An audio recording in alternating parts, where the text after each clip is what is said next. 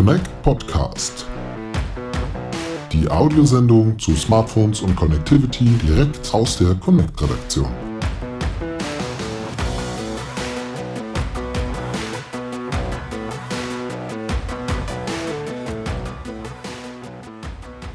Ja, liebe Hörerinnen und Hörer, herzlich willkommen zu einer neuen Folge unseres Connect Podcasts.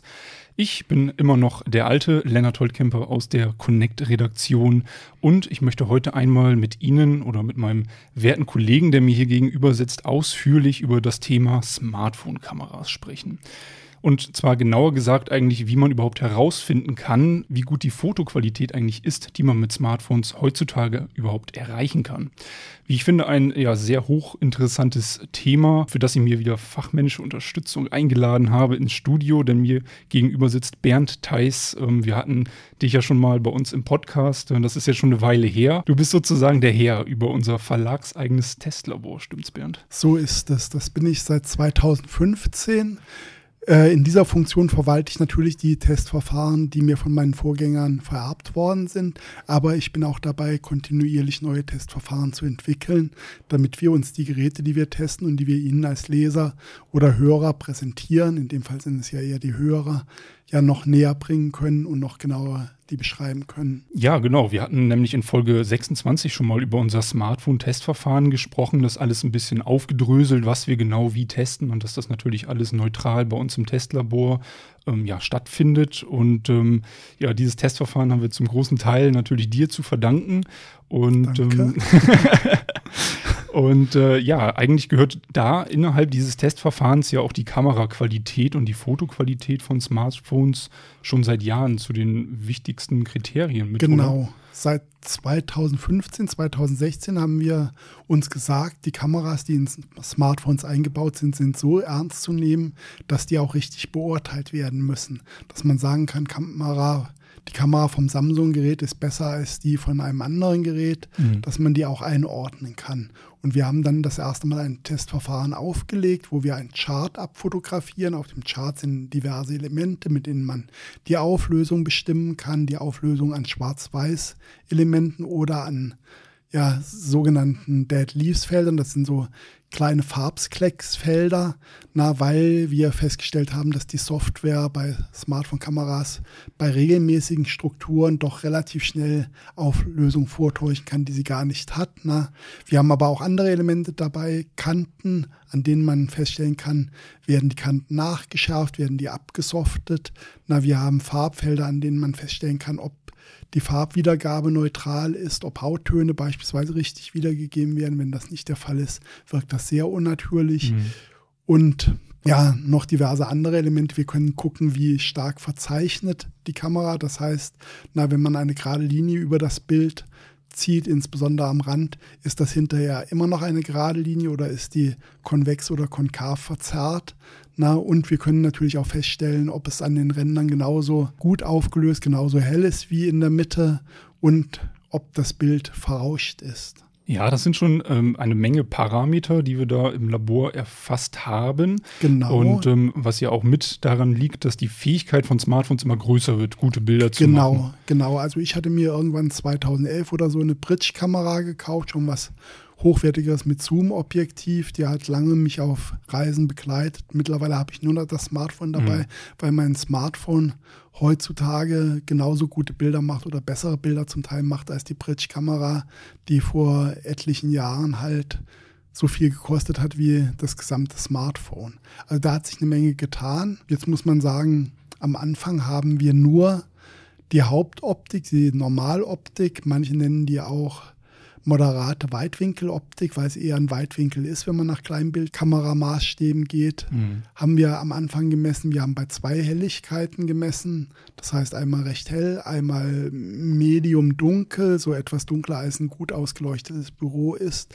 Aber wir haben festgestellt, mittlerweile haben die Kameras auch einen Ultraweitwinkel, die können digital zoomen mit den hohen Auflösungen, die heutige Kamerasensoren bieten, geht das relativ gut. Mhm. Oder sie haben teilweise wie die moderneren Samsung und Huawei-Geräte auch ein Zoom-Objektiv drin, was mitunter quer in der Kamera liegt, mit Prismen arbeitet, was schon einen Zoom von fünf bis zehnfach bietet. Also das ist schon deutlich mehr, was so eine Kamera kann. Und das muss auch deutlich gründlicher getestet werden. Ja, genau, das haben wir uns halt auch gedacht. Und äh, um halt eben unsere Expertise weiter auszubauen in unserem Verlag, unsere Expertise auf dem Gebiet ja, der Fotomesstechnik, da haben wir uns gedacht, da muss man doch nochmal Hand anlegen. Und wir haben zusammen mit unserem Schwestermagazin, der Color Photo und dem Testlab zusammen einen, ja, einen Fotobenchmark entwickelt. Bernd, ähm, den Camera Quality Benchmark. Was kannst du uns dazu erzählen? Also was wir zum einen mal gemacht haben, um die Zoom-Objektive zu messen, braucht man in normalen Räumen, wenn man nicht 100 Meter weggehen kann und so groß sind unsere Räumlichkeiten nicht, braucht man kleinere Charts, die aber genau die gleich große Auflösung haben wie unsere früheren Charts.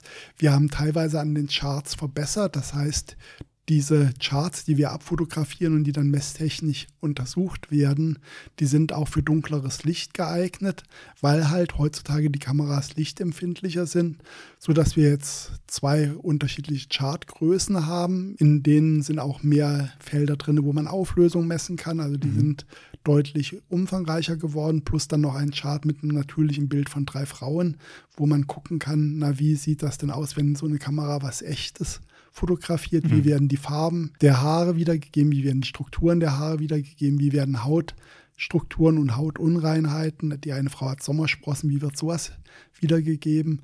Also da haben wir schon mal eine Menge gemacht, was die Charts betrifft. Die sind deutlich besser. Und dann haben wir jetzt halt eine ganz andere Möglichkeit von Licht. Das waren vorher ja im Prinzip so Halogenlampen, die mit Farbfiltern auf die richtige Lichttemperatur gebracht wurden und auf die richtige Helligkeit mit Lichtfiltern. Mittlerweile haben wir da sehr breitflächige Studioscheinwerfer, die man in der Farbtemperatur extrem schnell umstellen kann, einfach mhm. per Knopfdruck und wo man jede beliebige Farbtemperatur und jede beliebige Helligkeit per Knopfdruck einstellen kann, so dass wir jetzt bis zu vier Optiken an einem Smartphone testen. Das ist dieses schon erwähnte Ultraweitwinkel, das Weitwinkel- oder Normalobjektiv, wie man es nennt, und zweifacher Zoom, den man mit jedem Smartphone heutzutage digital herstellen kann und dann halt noch den maximalen Zoom, den die Smartphones mitbringen, wenn sie ein spezielles Zoom-Objektiv haben. Mhm. Also wir messen vier Objektive. Wir messen die teilweise mit HDR, teilweise ohne HDR, je nachdem, was der Hersteller empfiehlt. HDR ist eine Technik, mit der man den Dynamikbereich eines Bildes, also den Unterschied zwischen dunkelster und hellster Stelle nochmal aufarbeiten kann. Das da werden dann verschiedene Fotos gemacht, die zusammengerechnet genau, werden, also mit genau. unterschiedlichen Belichtungsstufen. Genau. Ja. Und äh, wir messen diese vier Optiken und wir messen die jeweils mit drei Helligkeiten. Das heißt, mhm. einmal so mit einem normalen Tageslicht, einmal mit einer ja, halbwegs hellen Bürobeleuchtung bzw. Wohnzimmerbeleuchtung, so das, was man in einem Wohnzimmer normalerweise erwarten kann. Und einmal mit Ultra Low Light, das sind fünf Lux, das ist dann so wie wenn man in der Dämmerung, mhm. und zwar in der weit fortgeschrittenen Dämmerung fotografiert. Mhm. Das wird alles ausgewertet. Ne? Wie viele wie viel Messergebnisse bekommt man da so durchschnittlich bei einem Gerät? Äh, also wenn man alle Optiken hat, kommt man auf 450.000 Messwerte, mhm. die man natürlich nicht alle braucht. Das sind teilweise 10, 15 Werte, die eine Kurve ergeben und auf dieser Kurve sucht man dann einen Schnittpunkt oder einen bestimmten Punkt raus. Ne? Wobei den zu finden ist auch eine gewisse Arbeit. Wir haben Gott sei Dank einen sehr guten Programmierer in unserem Team. Hallo Rolf, falls du uns hörst. genau, Rolf Korobka heißt der gute Mann. Wobei ich jetzt nicht hoffe, dass jemand versucht, uns den abzuwerben. Der hat ein Programm geschrieben, was aus diesen Dokumenten, die da erzeugt werden, von der Software, die die Bilder auswertet, genau die Zahlen raussucht, die wir brauchen und die alle in eine Ordnung bringt und diese Ordnung dann ja so formatiert, dass wir die in eine Datenbank laden mhm. können. In der Datenbank speichern wir dann sozusagen die wirklichen Messwerte, wie hoch ist die Auflösung in der linken oberen Ecke, die aus sehr vielen Werten zusammengerechnet sind und können dann anfangen, das Ganze zu beurteilen. Also ähm, die Fotos werden für jedes einzelne Objektiv ausgewertet bei jeder Lichtbedingung, also bei den genau. drei Lichtbedingungen. Und dann am Ende bekomme ich für jedes Objektiv eine Bewertung, wenn ich das genau, für je, jedes Objektiv und jede Lichtbedingung gibt es eine Bewertung. Mhm. Die haben jetzt, müsste ich rechnen können, glaube ich, so 50.000 Werte pro mhm. Objektiv und Lichtbedingung. Und das Ganze dann halt mal drei für die Lichtbedingungen und mal vier für die Objektive. Dann hat man diese Werte und die werden dann zusammengerechnet, dass man nur noch die Auflösung rechte obere Ecke, linke obere Ecke, Mitte und, und, und hat bei unter verschiedenen Bedingungen. Wir hatten über Dead Leaves geredet. Mhm. Wir haben die gleichmäßigen Strukturen, mit denen man Auflösung normalerweise misst. Das sind Siemens-Sterne die aber mit Software leicht auszutricksen ist. Wir rechnen das Rauschen aus. Na, auch unter verschiedenen ja, Aspekten. Da gibt es verschiedene Wahrnehmungsmodelle, mit wie der Mensch Rauschen wahrnimmt, die da mit berücksichtigt werden. Und wir dampfen dann das Ganze zusammen und bringen es in eine Datenbank. Da bleiben dann am Ende, ich glaube, noch so 800 Messwerte übrig. Und diese Messwerte werden dann einer Beurteilung unterzogen. Das war unter anderem ein großer Beitrag, den Color-Foto dazu geleistet hat. Mhm. Wir haben im Prinzip uns 32 Smartphones genommen. Gute, schlechte, sehr gute, mhm. billige, teure und haben damit halt diese Bilder, ja im Prinzip zwölf Bilder pro Gerät geschossen. Color-Foto ist rausgegangen, hat mit diesen ja Smartphones Bilder gemacht, auch unter unterschiedlichen Lichtbedingungen. Also nicht nur ausgegangen am hellen Sonnentag, sondern auch bei Dunkelheit, na, bei mittlerem Licht drinne fotografiert, haben eine große Menge an Bildern gemacht und haben dann geguckt, wie kann man diese Fehler, ja, die man auf den Bildern draußen gemacht ist, mit den Fehlern, ja, die wir auf dem Chart messen. Mhm ja korrelieren. Also man hat das wahre Leben quasi als Referenz genommen. Genau, man hat geguckt, wie wirkt sich das Rauschen ja. da aus, wie wirkt sich das auf einem normalen Bild aus, wie wirkt es sich auf, wenn die Auflösung zu den Rändern abfällt, mhm. wie wirkt sich das, ja, wie, wie wirken sich Farbfehler aus.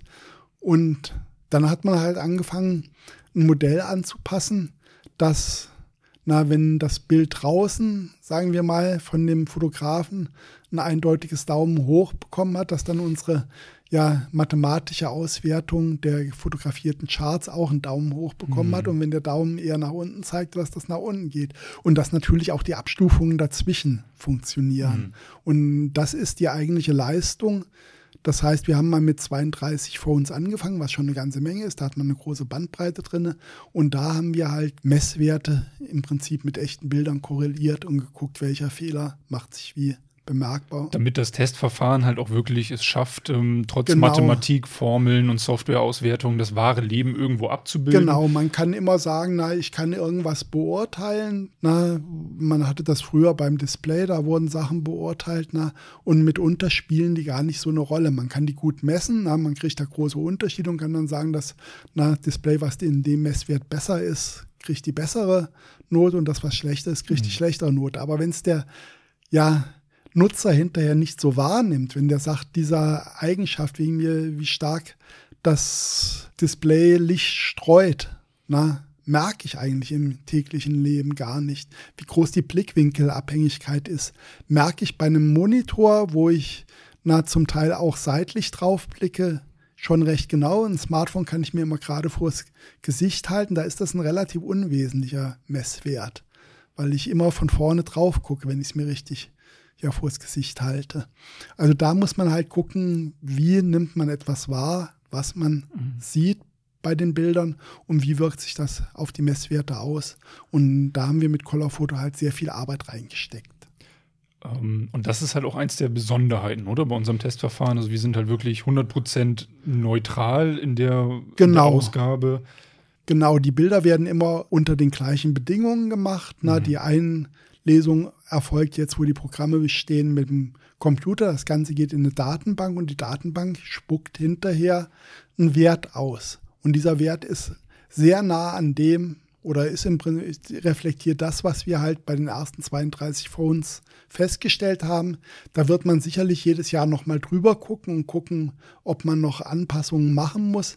Aber das ist vollkommen neutral, mhm. das ist vollkommen unabhängig von dem, was jetzt jemand sagen würde. Wir kennen das aus anderen Testverfahren. Na?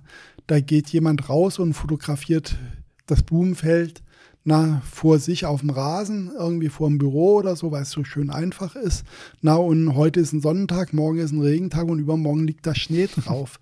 das kann man vergleichen, aber es bringt relativ mhm. wenig. Man muss ja Gleiches mit Gleichem vergleichen. Und das geht bei vielen Bildern, die sonst so gemacht werden, einfach nicht so ohne weiteres. Eben weil sie nicht unter den immer Genau. gleichen Bedingungen aufgenommen werden. Und, und wenn ich mir einen ja, Musteraufbau mache, den ich abfotografiere, dann kann ich da auch drauf gucken. Aber wenn ich dann das Smartphone von meinem Lieblingshersteller habe, nehmen wir an, ich wäre Apple-Fan, was ich nicht bin, was ich auch in meiner Position gar nicht sein darf, weil ich darf eigentlich kein Fan von irgendwas sein, dann habe ich da eventuell eher die Neigung dazu zu sagen, oh, das ist ein tolles Bild, na, und ich finde, ja, ja. dass das ja Details so und so rausarbeitet, finde ich super. Und na. beim Rauschen drücken wir nochmal ein Auge zu. Genau, und bei dem nächsten Phone sage ich, ja, das Rauschen stört mich total, na, und Ja, äh, die Farben, die stimmen nicht. Beim einen ist es mir nicht bunt genug, beim nächsten ist es mir zu bunt. Und, und da kann man halt, wenn man das rein subjektiv macht und dann auch noch weiß, von welchem Gerät das Bild kommt, und das weiß man halt, weil das Apple kommt halt in einem Monat im Jahr, ja, dann ist man da doch sehr schnell dabei, persönlichen Vorlieben oder Abneigungen Tür und Tor zu öffnen. Und da sind wir komplett raus. ähm, dann lass uns doch nochmal über diesen einen Wert sprechen, wo du gesagt hast, ja, wir haben jetzt alles ausgewertet in der Datenbank und das Gerät wurde jetzt ausgewertet und dann kommt am Ende ein sogenannter Score raus. Also ihr habt euch die Mühe gemacht, das alles in einen Score umzurechnen, die Bewertung. Genau. Wir bewerten im Prinzip jedes Objektiv in jeder Lichtsituation erstmal einzeln. Und die Maßstäbe, die wir anlegen, sind auch bei allen gleich. Das heißt, da Kameras, Digitalkameras oder überhaupt Kameras immer mit dunklem Licht ja Schwierigkeiten haben, werden mit Sicherheit die Werte für eine Kamera bei dunklem Licht immer schlechter sein als die bei hellem Licht, weil der Maßstab ist einfach der gleiche. Na, weil ein Teleobjektiv in einem Smartphone, in einem kleinen Smartphone schwieriger zu realisieren ist als ein Normalobjektiv, werden auch die Teleobjektivwerte etwas schlechter sein. Aber ich weiß hinterher, wenn wegen mir das Teleobjektiv 57 Punkte bekommt von einem High-End-Phone und das Normalobjektiv von einem Preiswert-Phone na auch 57 Punkte bekommt, dann weiß ich, dass die Teleaufnahmen des High-End-Phones auf dem gleichen Qualitätslevel sein werden wie die Normalfotos von dem preiswerten Phone. Das, das heißt, das haben wir so gleich gemacht und hinterher wird dann halt aus all diesen Werten, vier Optiken, drei Helligkeitsstufen, wird ein Gesamtwert berechnet.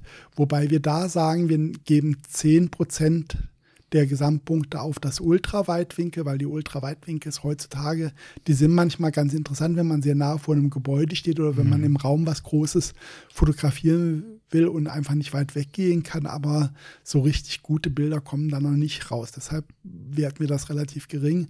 Alle anderen Optiken kriegen jeweils 30 Prozent. Okay. Und das finden wir gerecht und daraus rechnen wir dann eine Gesamtpunktzahl aus, die uns sagt, welche Kamera die bessere ist und welche die schlechtere.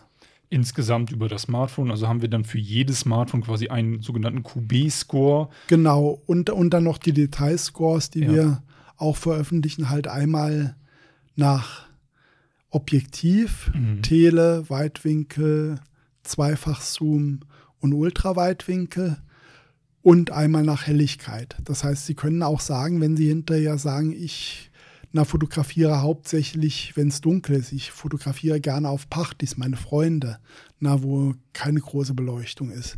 Dann nehme ich eher eins, was gut im Dunkeln abschneidet. Wenn Sie sagen, ich fotografiere gerne ja auf Wanderungen Sachen, die weit entfernt sind, na, dann nehmen Sie eher das, was im Teleobjektiv gut ist.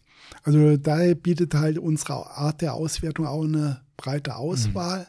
Aber wir haben ja auch einen Gesamtscore, der reflektiert, wenn ich das Smartphone als Kamera so einsetze, wie ich normalerweise eine Kamera einsetze, so als Durchschnittsuser, dann ist das mit der höchsten Wertung das beste Okay. Smartphone für mich. Wo werden die Scores denn veröffentlicht? Wir haben zum einen die Hefte, Connect und Color Photo, die werden sicherlich regelmäßig davon Gebrauch machen und das für alle neuen Smartphones, die sie testen, ja, veröffentlichen. Color Photo hat da mehr den Fokus auf die teuren Sachen. Connect macht eigentlich alles vom Preiswerten bis zum teuren Smartphone. Also da finden Sie dann alles drin. Und wir haben eine Website, wo wir schon spezielle messtechnische Sachen und für technisch interessierte, interessante Sachen ja, veröffentlichen, die heißt www.connect-testlab.com. Und da werden wir die Werte auch veröffentlichen, damit jeder drauf gucken kann. Genau, also ein, buntes, ein bunter Strauß quasi für jeden was dabei. Also auf connect.de wird es natürlich dann auch eine Genau. Bestenliste geben. Klar. Ähm, die besten Kamerasmartphones von WIS. Und ähm, ja, wie du erwähnt hast, also auch in den Magazinen. Wir werden das natürlich auch in der, ähm, in der Testtabelle einbinden bei uns, diesen neuen QB-Score, um da halt auch dem Leser dann die Möglichkeit zu bieten, gleich ganz genau sehen zu können, wo ist das Gerät jetzt ähm, ja, wo hat es seine Schwächen, wo hat es seine Stärken bei der Kamera? Ja. Wollen wir denn alle Smartphones testen nach dem neuen Score? Für die Connect wollen wir alle Smartphones testen. Es wird Smartphones geben, im Moment wahrscheinlich noch mehr als später, wo für einzelne Objektive kein Score rauskommt, wo die Bilder so schlecht sind, dass die Software die nicht mehr auswerten kann. Das kann man sich auch mal angucken. Da gibt es ja Sachen, wo die einzelnen Objekte, die Felder, mit denen wir Beurteilungen machen, halt weit von dem entfernt sind, wo sie normalerweise sein sollten. Wir hatten diese ja, optische Verzerrung, die sich da bildet oder wo Strukturen zu verrauscht sind, dass man noch von einer Auflösung reden könnte. Aber prinzipiell läuft da alles durch und ich meine, auch wenn die Software sagt, das Bild ist so schlecht, ja, dass es nicht mehr auswertbar ist, ist das ja eine Aussage über die Qualität der Kamera. Ja, da hast du recht. Dann bilden wir quasi den gesamten Markt ab, also von günstig bis Mittelklasse über die ähm, High-End-Geräte. Ja, also auch für ähm, Sie, liebe Hörer, sehr interessant finde ich, da jetzt mal näher einzusteigen und ähm, ja, sich die Geräte vielleicht auch mal anzugucken. Wir werden auf jeden Fall einen Link in die Beschreibung packen ähm, zu der aktuellen ja, Kamera-Smartphone-Bestenliste, wie sie dann auch immer heißen wird. Und ähm, ja, falls Sie da noch mehr Infos suchen, ähm, wird es auf jeden Fall auch noch einen Link geben zu unserem Testverfahren, zu weiteren Infos zum QB-Score, den wir jetzt erstmals äh, ja, veröffentlicht haben und ähm, ja, jetzt auch ähm, weiter damit arbeiten wollen. Ja, Bernd, dann bedanke ich mich ganz herzlich, dass du uns so einen tiefen, ähm, interessanten Einblick gegeben hast in die, die Arbeit eines Messtechnikers quasi. Wie, wie ähm, misst man jetzt objektiv die, die Fotoqualität von Smartphones? Das habe ich gerne getan, wenn ich da ein bisschen zur Aufklärung und auch zum Interesse an diesem Thema beitragen kann. Also ich denke, es lohnt sich mit Smartphones zu fotografieren und das müssen wir auf jeden Fall fördern. Ja, auf jeden Fall, wie du schon gemeint hast. Also die Smartphones haben ja eigentlich schon die, die Kompaktkamera so ein Stück weit abgelöst. Ähm, Genau. An die, an die Spiegelreflexqualität reicht es zwar manchmal noch nicht ganz ran, aber es wird auf jeden Fall immer besser. Da darf man von ausgehen. Also ich glaube, es wird nie an die Qualität von Spiegelreflexkameras ranreichen, weil da sind einfach physikalische Grenzen gegeben. Aber andererseits für das, wo die meisten Leute Bilder benutzen, halt nicht für die Publikation und für die Projektion auf riesige Gebäudeflächen oder ähnliches. Na, ist die Qualität, die Smartphones unter normalen Bedingungen bieten, schon hoch genug. Also wenn ich nicht gerade versuche, einen Falken 300 Meter entfernt im Flug zu fotografieren, kommt man mit einem Smartphone schon verdammt weit. Ja, vielen Dank, Bernd, nochmal, ähm, dass du hier warst. Und ja, liebe Hörer, ich bedanke mich auch bei Ihnen fürs Zuhören und äh, hoffe, dass wir Ihnen jetzt hier spannende 25 Minuten äh, abliefern konnten. Und dann würde ich sagen, ja, Bernd, hören wir uns vielleicht sogar im nächsten Podcast wieder. Mal schauen, wann, wann wir Ich bin gerne kommen. wieder dabei. Das freut mich. Also schönen Tag noch, liebe Hörer. Tschüss. Tschüss.